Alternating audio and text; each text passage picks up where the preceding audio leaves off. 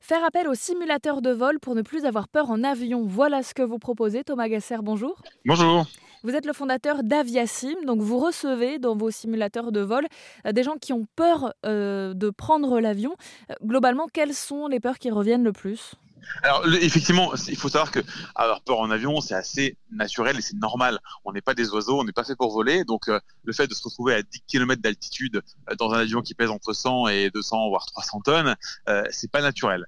Euh, néanmoins, c'est quelque chose qui est parfaitement encadré, donc ça fonctionne.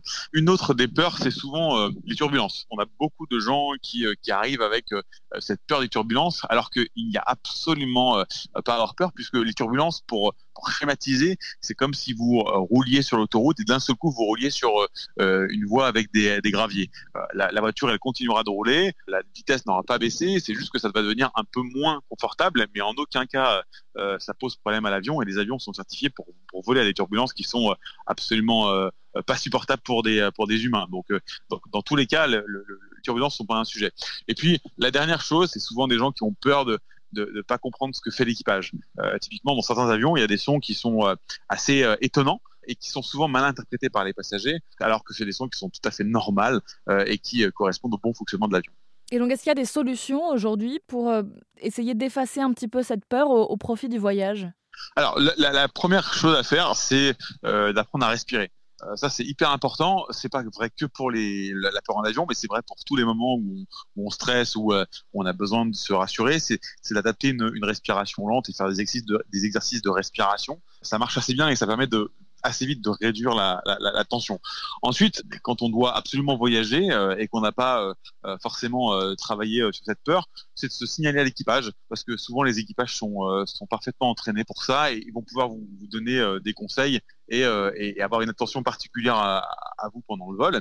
Et puis, bah, je pense euh, que le sujet aussi, c'est de comprendre comment ça fonctionne. Donc, soit avec un stage dans un, dans un simulateur, soit euh, avec des, un baptême de l'air dans un petit avion, pour comprendre vraiment bah, qu'il n'y a rien de, enfin, c'est pas sorcier de piloter, c'est quelque chose qui est, qui est normal. Il n'y a pas de, il y a pas de problème et les procédures sont parfaitement respectées. Euh, j'ai entendu dire que les rares crashs d'avions qu'il y avait eu ces dernières années euh, n'étaient pas des vols commerciaux et surtout n'étaient pas des vols qui étaient homologués selon les normes européennes. Est-ce que ça veut dire que quand on voyage euh, en Europe ou au moins avec une flotte européenne, ça certifie un trajet qui se passera bien?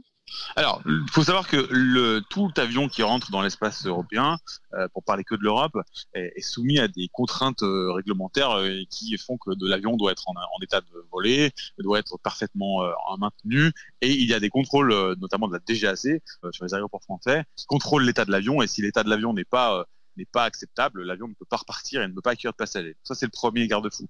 Après, un crash d'avion, c'est très rare, et quand ça arrive, c'est souvent une, une multitude de facteurs.